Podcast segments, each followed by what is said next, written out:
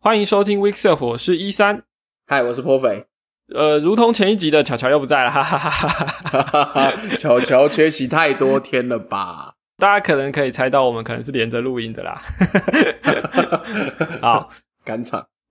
今今天今天来想要跟大家聊这个一个蛮大的话题。这个我们可以看到这个趋势啦，在苹果这家公司这几年一直在强调，就是使用者的隐私。我不知道你有没有印象，今年在 Keynote 的时候，平常都讲说啊，iOS 怎么样，iPadOS 怎么样，就大段落是有这个标题嘛。但是他突然到一段，突然带到的大标题是：好，我们来讲讲 Privacy。呃，有的人认为说苹果就是在行销啦，就是在强调呃，我们很注重使用者隐私权啊。就是把它当做一个行销的角度去看啦，但是对于开发者来说，或者是对于呃了解说 Apple 在怎么处理这件议题上，它到底用了哪些技术的人来说，其实我的感觉是他们是认真的，对，嗯哼，就是对使用者的隐私权是有认真考虑到一些状况，对，所以今天就这个话题，那包含 WDC 也有好几个影片在讲 privacy 啊，因为这个。跟一些使用者体验或操作或技术都有关系，所以这也其实也算是今年的一个重点话题。然后他们做的一些改变，其实也影响到呃，尤其是广告商，就是他们要在追踪使用者这件事情上面，其实嗯断了很多的路。这样，接下来我会用呃 WDC 影片有一个叫做 Build Trust Through Better Privacy。这一个影片作为我们讨论的大纲，然后在中途再带到一些我们的想法，这样。这个这个影片，我觉得是今年必看，我觉得是必看。而且我算了一下，我已经看了超过五十个影片了。我觉得这一个算是 对我的冲击感是最强烈的。对，嗯，对啊，震撼弹必看。前方高能注意啊，各位。虽然说你知道 Apple 就是会这样做，但是他真的做下去的时候，你还是会觉得说啊，这个影响真的很大哎。好，对啊，嗯，所以相较之下，去年的 Sign with Apple 只是一个牛刀小事。对，我们回顾一下为什么当初会有 Sign with Apple，其实他想要解决就是说，使用者要用，比如说用透过第三方的登录的时候，呃，对你可能会揭露了一些资讯给，比如说你用 Facebook 登录，或用 Google 登录或什么的。你等于是把一些些的呃资讯揭露给这些这些厂商，但是他们可能无意中就就应该不是无意中，应该说就是使用者如果用这些方法，对他们来说可能是方便的，可是他可能也给出了一些资料出去。那 Sign with Apple 的解决方案就是说我把这些资料留在 Apple 自己的系统里面，甚至我连 email 都可以帮你藏起来哦。所以其实是。出于隐私的方向来做这个功能，而且他们在做这件事情的时候是说，我们很快就会要求开发者必须要使用这项功能，不然就不能让你更新 App 或不让你上架。这样，对，是的。啊，我先扯开话题，我都还没进入主题哦。我记得 iPad Ground 第一年啊的开场 Keynote 是长辈讲的嘛，他在讲说这些年 Apple 砍掉的那些 API 哈。然后他其实我他讲到一句话，其实我觉得是很重要的，就是说，Apple 其实很多时候他会跟你说，我们有些技术会 deprecate 了，我们不再支援了什么的。但是他们那些东西其实还是多多少少还是会留下来，好好好好久的一阵子。就是他那些为了相容性，他可能还保留很长的时间，保留好几年。哦，但他们会。急着要你改掉的东西，就是长辈说的啦。他会急着要你改掉的东西，通常就是跟隐私有关。对啊，如果你有兴趣的话，你可以去看 iPad Ground 的这个影片哈，我会把链接放在 Show Note，那是一个很精彩的一个 session。那没错，回到我们今天的今年 WDC 的隐私权的部分，然后 Apple 做了哪些事情呢？那呃，在 Build Trust Through Better Privacy 这个影片一开始，他讲者就说。Apple 对于隐私权的呃有四根柱子，虽然我会觉得好像是五根四大柱子。好，我们一个一个来讲哈。第一个叫做 On-Device Processing，就是说在装置上处理哦，处理所有的资料哦。因为 Apple 毕竟是一个掌握作业系统的厂商，掌握硬体的厂商，它可以从呃，它可以。它比如说它产生 private key 哈，它可以直接在 secure enclave 里面去产生，然后存在里面，然后东西都不拿出来，所以它它有一系列的技术可以确保说我的资料可以在 iOS 装置上面就已经处理完了。那当然，它的整个呃，比如说 A 十四、十三晶片这些，它有加上一些神经元处理的单元，所以说它跑一些 machine learning 的东西也越来越有效率。对，所以呃，跟另外一个大厂 Google 在 machine learning 上面就做很不同的这个取向，这样。嗯哼，那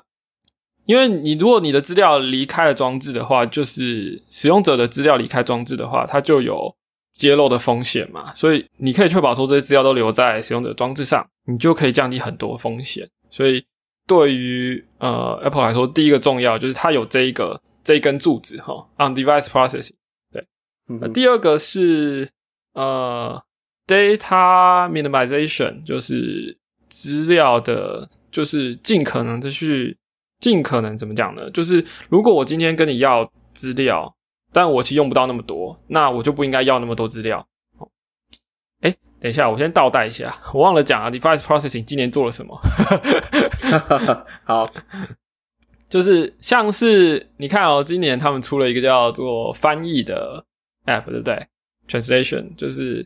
就是蛮猛，但是我一直听说蛮猛的，是我还没有试啊。那但重点是它是一个离线的离线的这个处理哦，对，也就是说。像什么 Google Translate，它已经出那么多年了，但 Apple 第一次出翻译的 Apple，它一出就是直接出离线的。然后还有说 Core ML 可以训练一些 model 啦，或者说他们在学习，比如说你键盘打字的那个关键字的建议，哈，先学习完了，然后把你个人资料都去掉之后，他才去集结起来，说这可能会是下一版 model 可以可以用的资料这样。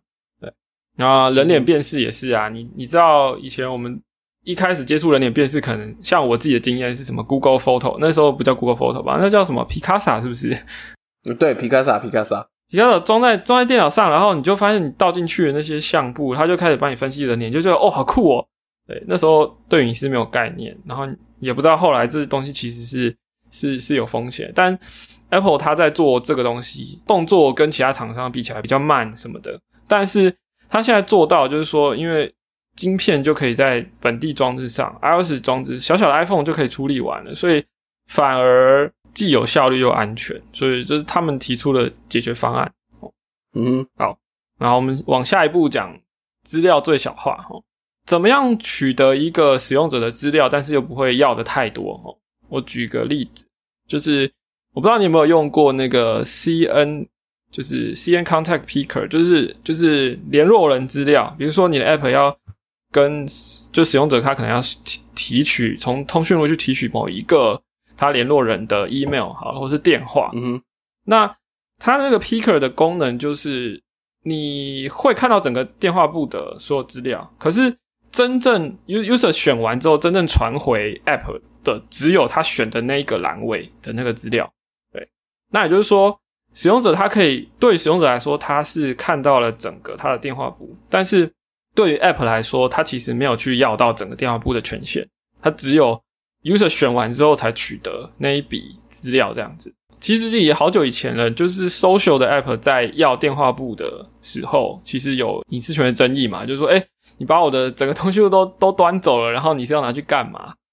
嗯，所以联联络人就是通讯录的这个 picker 是看算是比较早，就是直接做进来，就是说隔绝了 app 跟资料本身，但是对使用者来说又是方便的。那今年呢，我觉得这个也是晚来了啦，但是今年终于在相簿的部分也有这个所谓的呃 photo picker，对，它叫 phpicker，对 对，一一直都看到 php 哦。Photo Photo Kit，那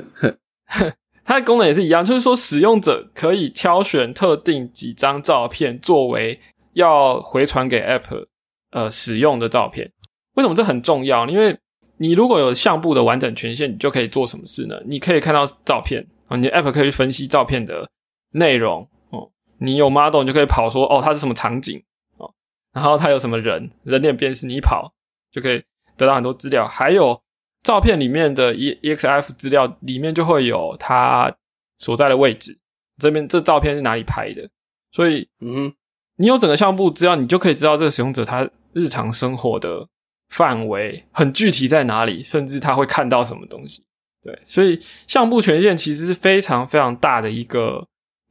呃，不是说洞啦，应该说是一个很大的权权利，就是很大很大的一个资料。对，没错，所以有这个 PHP 课以后，哈，那这件事就变得安全很多。我我觉得现在觉得放心很多了。对，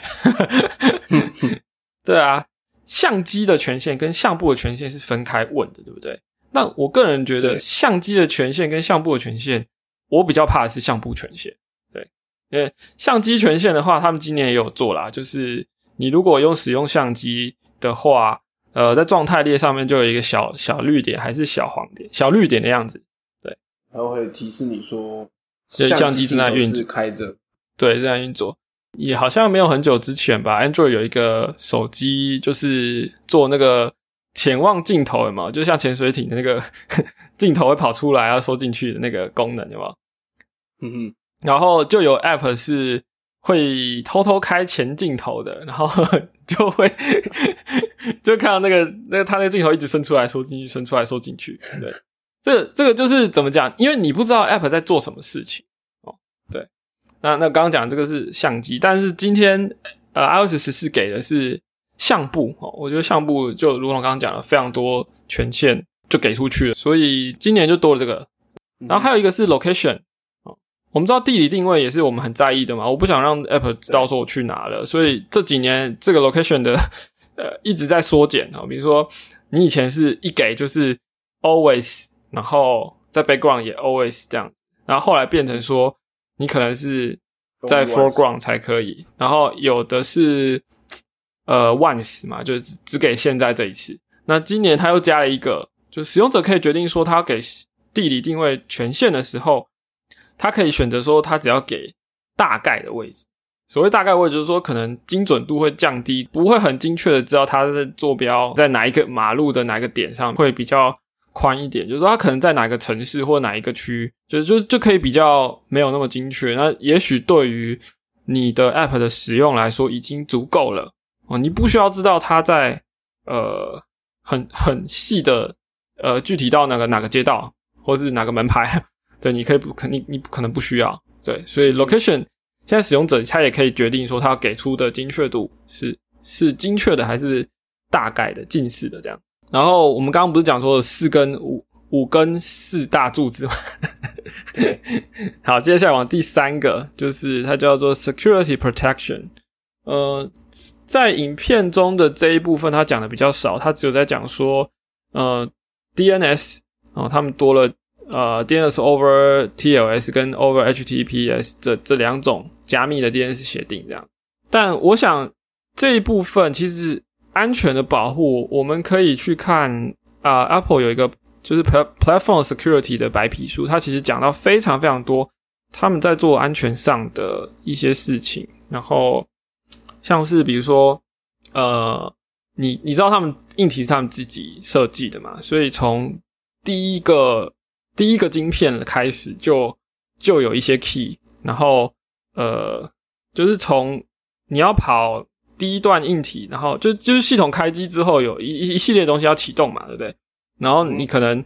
你要呃跑这个 boot 的一个呃系统，然后再来你要跑跑到韧体，然后韧体跑起来之后，呃，就也就是说你作为系统跑起来，然后你才会去跑 app。那这当中你你有一系列的这个就是信任的链，就是他们的各个每一关每一关每一关都是他晒过，然后他都确认过没有问题哦，所以他从硬体层就开始做这件事情。那所以在呃安全上面，他就是他们有一些很明确的在做的一些保护措施。对，那这个我们就不展开来讲了，因为毕竟你知道，反正隐私有很大部分就是资料要保护起来。那如果他他自己可以信任自己的硬体跟信任自己的作业系统，那只要他的系统没有在某些方面没有 bug，那那方面的资料就大致上是安全的嘛。对嗯哼，对，所以这个我们就不展开讲了。我我会把那个我刚刚讲的那个白皮书的链接放在 show note。对，好，接下来来到第四根柱子，叫做 transparency，就是 Apple 觉得说，如果说到隐私，很重要的就是要让用户知道他的资料是被怎么样的使用，什么样的情况会去收集，或者说就是哪些资料可能跟他是有关的，可能是跟装置有关，还是怎么样？对，那在今年秋季之后，App Store 就会要你填写一个表单，就是告诉使用者说，呃，有哪些资料会被 App 拿去使用，然后这个会有点像一个卡片的形式，就会放在 App Store 上面。那这个东西好像 Android 的 Google Play，应该说 Google Play Store 好像也有，可是我他们一直都有吧？他就写说你有 S，就是但但他只是说你有 S 什么权限，就是比如说对。对，folder 啊，就什么？可是 Google Play 上面写的是哪些权限可能会被使用，然后而且以前啦，这以前的以前的呃 Android App 是你下载就表示同意了，所以就全开这样，就是那些权限啊，你在页面上看到你就全开。可是啊，当然后来他们也像越来越像 iOS，就是要用的时候才去 request permission 这样。对，可是我现在讲的 iOS App，应该说 App Store 这边的这个。揭露的应该说，你你呈现这些资料的的点呢，其实不是说哦，这个 app 会用到 location 的 permission，会用到 photo 的 permission，用 camera permission，不是，他写的不是这个。以他呈现出来的范例，他写的是说，呃，他写的是跟你相关的资料，比如说位置，或是联络人，或是浏览记录，或是啊。Purchase financial info 或是 identifiers，也就是说，某些资料会连接到你。我刚讲这些东西啊，然后另外一个另外一个卡片，它会写说，呃，用来追踪你的资料，然后这些东西可能又是别的这样子。呃，所以说它其实又不是不是只是说我的 app 会使用到哪些装置上的功能跟权限，它其实比较 care 的是说。一些使用者看得懂的说明，就是这个资料是是是哪哪些类型的资料这样子，对，那所以呃，这算是他们觉得这个要加强透明度的部分哦。嗯哼，再来就是说，呃，这个广告业就会跳脚了。不过我觉得他们应该已经跳跳脚好一阵子了，但可能他们也不在意了，因为 Safari Safari 不是一个最大的浏览器。哦，好，Safari 发生什么事？就是最新的 Safari 呢，会直接内建挡 Tracker 的功能。比如说，你买了 GA、GTM 哦这些东西，它直接帮你挡掉。对，它不是挡掉广告，它是挡掉 Tracker 啦。对，但是对于广告业者来说，那些追踪的东西其实对他们也是有蛮大的价值的。Safari 之前就有这个。Intelligent tracking prevention 就是智慧型的 tracking 保护，就是它把把一些东西可能就不让，就比如说第三方 cookie 它不让它走啊什么的。对，只是它现在更明确的指出你每一个网站上有哪些主哪些 tracking 的东西已经被它挡下来了。对，然后还有比如说 那个 iOS 十四 beta 版，大家一装起来就开始惊呼，原来这个 app 正在追踪我。的剪贴布，大家都有有看到新闻吧？就是说知名知名 App，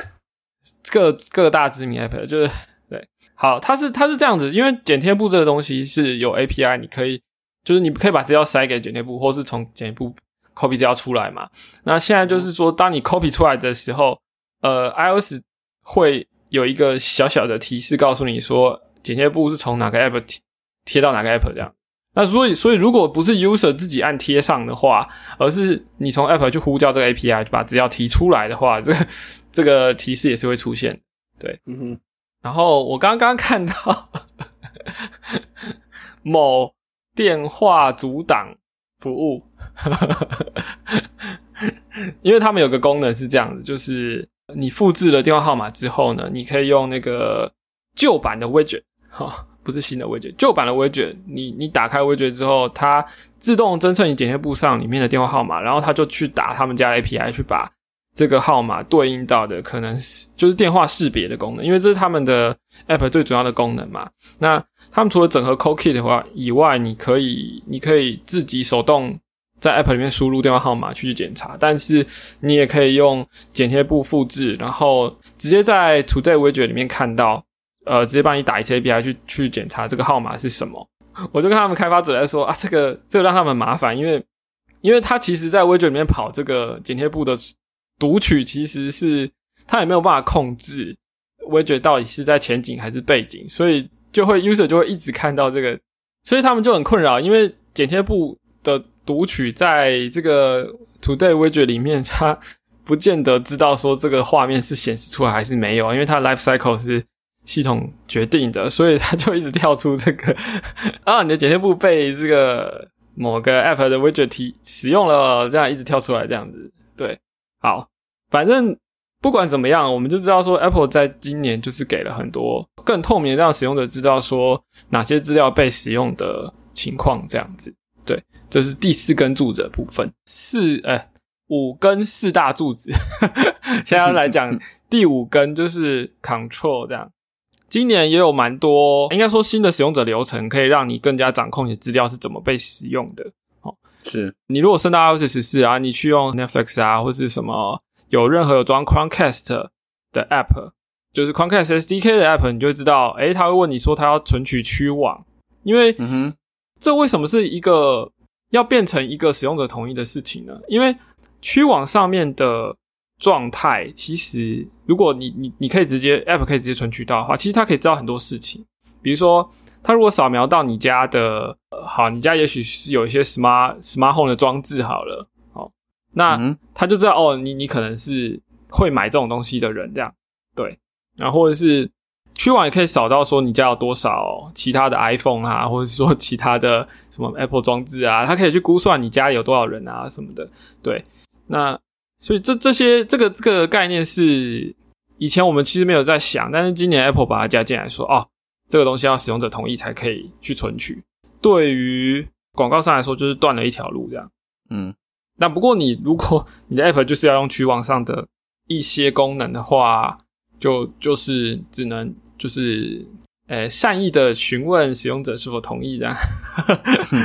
对，不过有有些东西它没有在这个范围内啦，像什么 AirPlay、AirDrop 啊，或者是空空 Kit 的一些连线的那些东西是不用的，因为那个都在 Apple 自己的 protocol 里面。对，嗯哼。但是如果你有用所谓的 Bonjour。就是比如说，呃，你你自己建了一个 service 架在那个 multi-peer connectivity 的 API 上面，你就会遇到问题。对，嗯哼，就是需要同意才会对，需要同意对，需要同意。对啊，啊，还有一个私人的 WiFi 的 MAC address，因为我们知道 WiFi 晶片的那个 MAC address 是写死的嘛，就是你出厂的时候就固定下来，所以他以前以前 iOS 做的事情是说，我我在 WiFi 还没有连线之后，我呃，我的 MAC address 是 random 的，所以是假的，所以不才不会说你经过哪里，你的别的 router 扫到你这个 MAC MAC address 就可以把你标记起来。但是他现在做的事情是，因为你连上之后，哦，连上之后你的 MAC address 还是会被公开嘛，就是真实的。是，但他现在的做法就是，你可以设定说你的 WiFi 连上的时候，你的 MAC address 还是 random，对，甚至它是二十四小时会更新一次。就跟 Sign with Apple 帮你 send email 这样，对它概念是一样，就是系统帮你把，就系统帮你骗过这个，骗过这个 router 说我的 MAC address 是什么这样对，对啊，我觉得这个这个设定，当然它不是强制打开啊，你你你可以自己决定要要怎么用，但其实还蛮蛮，我觉得这个对一些一些网络设备会有一些影响吧，不知道，嗯哼，对。之前不是聊 App Clips 啊，它也是有一些资料的控制，就是你你如果没有用太太久没有用，它自己把它清掉，这样对，嗯哼哼，对。但我觉得刚讲的这些其实都没有真的怎么讲，我觉得冲击感最强烈的是我接下来要讲的，对，哼，OK。其实我有发在推特上，我说这一个怎么讲，冲击感很强烈，就是说，我不知道大家记不记得去年的 WDC 有说，如果你要追踪使用者。的任何东西的话，你都要经过使用者同意。哦，也就是说，这个是去年 App Store 的 Review Guideline 上面新加的一个条目。然后我从去年这条出来的时候，我就很紧张，我想说 Apple 要怎么去执行这这一条？它到底要？因为你你怎么你怎么知道有你有没有被追踪？App Store Review 的人他有怎么他怎么知道你有没有追踪？然后开发者要做什么事情？是要跳一个对话框吗？所有的 App 都要跳一个对话框吗？如果你要你要买 FA 买 GA 买 Analytics 这种，或者说广告的 SDK，你都要你都要问这个吗？结果今年他就真的出了一个 API，叫做 App Tracking Transparency Framework。然后这 API 其实它很像我们在用什么 Push Notification 的权限，或是 Location 权限，就是你有一个 Re Request Authorization 的这个一个算是一个 Com Completion 嘛，对。然后只是名字长很多，对。啊，它回来之后就是也是一样的 Authorization 的 Status 是什么？使用者是同意还是不同意？那具体来说，使用者会看到就是一个对话框，问你说你是否同意，就是这个软体要追这个软体要追踪你在呃怎么讲？它是写说 would like permission to track you across apps and websites owned by other companies，这是大大标，然后小字是你可以自己写的。可是这个大标其实它讲的就是说 cross apps 跟 website。我就是不同公司之间可能有资料交换。我我其实，在好奇的是说，如果说所有的资料收集都要有经过使用者同意，那你这个对话框其实有一点扩大解释。因为如果说我今天我的追踪是只限于我们公司里面的使用，我并没有去跟比如说因广告的缘故跟其他公司交换什么资料哈，我没有分享使用者的资料给其他公司，但是这个对话框它其实。并不是这个意思。你如果要抠这个 API，它就会出现这个对话框啊。你不你不抠的话，照 Apple 的意思，好像是说你就不能去追踪，会记录使用者的任何使用行为这样子。那其实这个，嗯哼，它到底界限在哪里？其实我还没有看到一个很明确的指出来。好，比如说假设我今天有一个 App，我我为了要知道我某个功能有多少，我的 feature 有多少人使用嘛？那我我可能是自己的 API 我就可以 track 嘛，对不对？这算吗？然后或者是说，假设我是买买一个什么 Firebase 的的分析工具，或是 GA，但是我这个资料没有流出去给其他公司，我也没有开启需要 IDFA 的功能。IDFA 就是说有一个广告识别的 ID 啦，就是呃那个那个就会是跨 App 可以可以使用的一个 ID，这样就是但是用广告用途。就我的意思就是说，如果我没有分享这些东西出去，我没有 IDFA 的话，我还需要问吗？哈，我我记得你们有做过那个 GDPR 的经验嘛，对不对？对，我们是有就是 Terms of Use 和 Privacy Policy 的 Agreement。那当然，绝大多数的人可能都不会看，但是上面其实有明定说怎么使用，这样就是有，反正就是有律师他们，嗯哼，有 legal 他们去理出来的。两份 contract 这样，要让 user 同意之后才可以继续使用 app。所以说，在这些像 GDPR 或者 CCPA 这些法案的要求下，使用者是要经过告知，有明显的隐私或或是使用条款，他同意之后才可以才可以收集他资料嘛。但实际上的状况可能就是那么长，根本没有人会去看。注册流程可能会有。会会一定要经过这一步，但是实际上 user 不见得很清楚。如果他没有仔细看的话，对吧？其实告知应该是在更之前就有，只是说可能强制执行力没那么强，然后也可能没有定义的那么明确，到底所谓的 user data 包含哪些部分？那这些在 GDP 和、CDPA 其实都是有蛮多规范的。是那。我觉得 GDP 啊和 CCPA 虽然说我也不是很熟，但是就我的认知来说，他们还有一个重要的地方是要让，嗯呃，像 GDPR 是使用者可以删除，说一键删除所有他在，嗯哼，对他所在就是你们就算没有跟第三方分享，是资料只在你们公司之内，那它也是要有一个可以一键删除的功能。是那 CCPA。我印象中是除了还有就是可以随时随地让使用者去 update、update 这样子。哦，是是是，对。我想象中，因为其实这个还处于一个有点模糊的状况，就是说，想象中 Apple 它这个呃 review guideline 出来之后啊，其实它等于是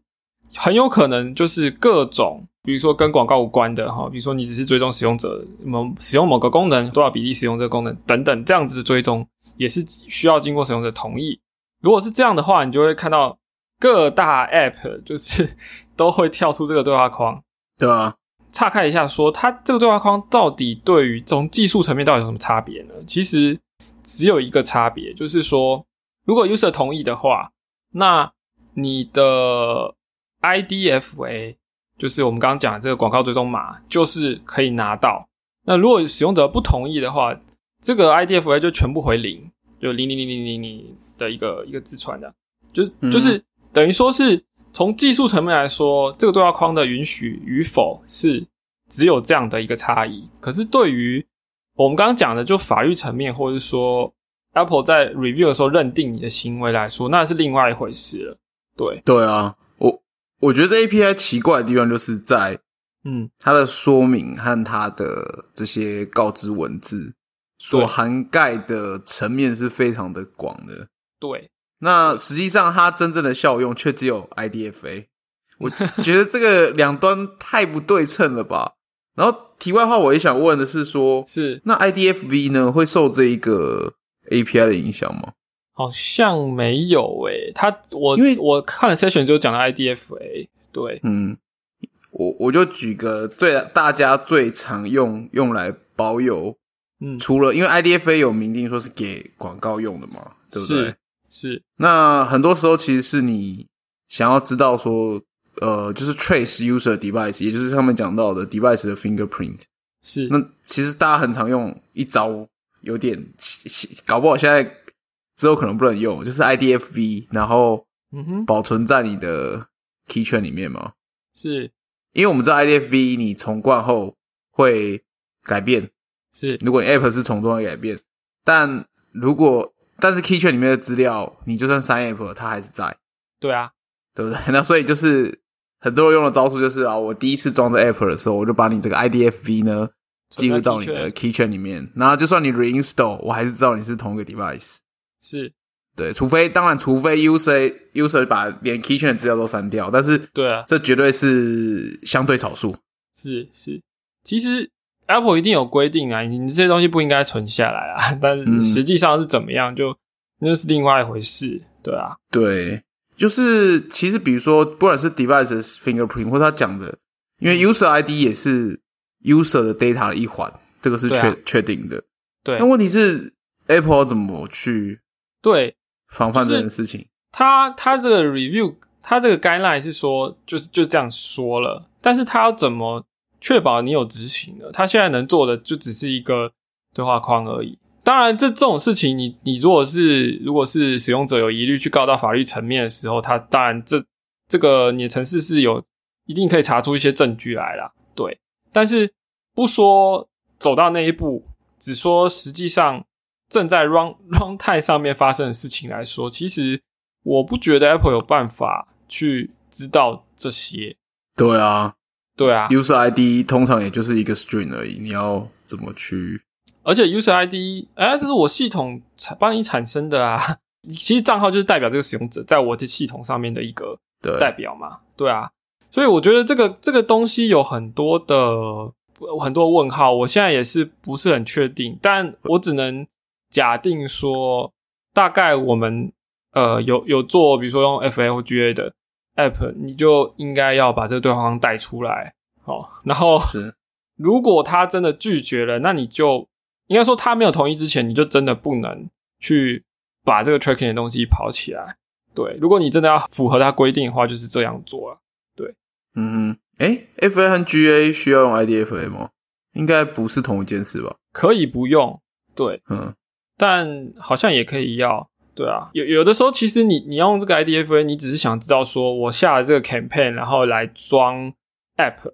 就是安装 app 的这个广告的成效是怎么样？对，那比如说他是从另外一个 app 下了安装的广告，然后所以现在透过这个广告装了你现在这个 app 的时候，他要追踪嘛？嗯，对，就我刚讲的这一种类型的 campaign 成效的追踪，Apple 就出了另外一个 API，叫做 SK Ad Network。嗯哼，这个 API 是从 iOS 十一点三就有了，然后它 它不是十三才有，它其实有一段这么早，十一点三，对，OK。但是我我我以前都没有注意过这个东西，对。我是在这一个在讲 privacy 的这个今年的这个 session 我才注意到它，然后我去 Google 搜寻了一下，发现 SK Ad Network 支援的广告平台广告商好像是少之又少，可能可能就个位数之类的，对。而而且这是从十一点三就有，你想想看，十一点三到现在已经多久了？对，但而且因为他他能做的事情很有限，他的大致上的概念，如果我理解没有错的话，就是说我刚刚讲的这种情况是，比如说你在别的 App 里面有广告去导下载，哦，导下载的时候就是透过 StoreKey 的 Framework 取得这个 Ad Ad Network 的一些呃，就把资料丢进去，然后呢，当这个 App 被导到下载完这个下载的 App，它也会跟 Store Key 去连接，然后呢，这样子 Apple 从 Apple 的 Store Key 就可以知道说，OK，这些数据就就把它连接起来。广告商最后会从 Apple 的 API 知道说，总和你这个 campaign 的成效是怎么样怎么样。嗯，如果你没有这样子的系统帮你做的话，你就得你就得一笔一笔的去计算嘛，你就得拿到他们的。呃，这个装置这个 IDFA，然后它确定有下载，然后就把它加一加一，就把它集结起来，对不对？那 Apple 出的这个 API 就是让你不需要知道细节，但是你会知道整体。对，因为其实没错啦，你有时候 campaign 就是只要知道成效是算整体的嘛，对啊。但你可以想象说，它这 API 就只能做这一个 campaign 类型，你不能追踪其他的东西。嗯 OK，就是只有导下载的这这样类型的可以用而已。嗯，这也所以难怪说 广告商并没有多少家有实做这个。对啊，这个是这绝对不是他们最大条的，所以利润来源吧。对，所以说呃，可是当然，如果你之后你想要追踪 campaign，但是 iOS 十四不给你 IDFA，使用者不给你，你没办法追踪，那你可能就会来做这个了。所以我在看那些。厂商他去靠近苹果的这个政策，他可能也就是在想说，哎，从这个隐私的这一个方向来做的生意，这样。对，因为广告是有它的意义跟价值的啊。你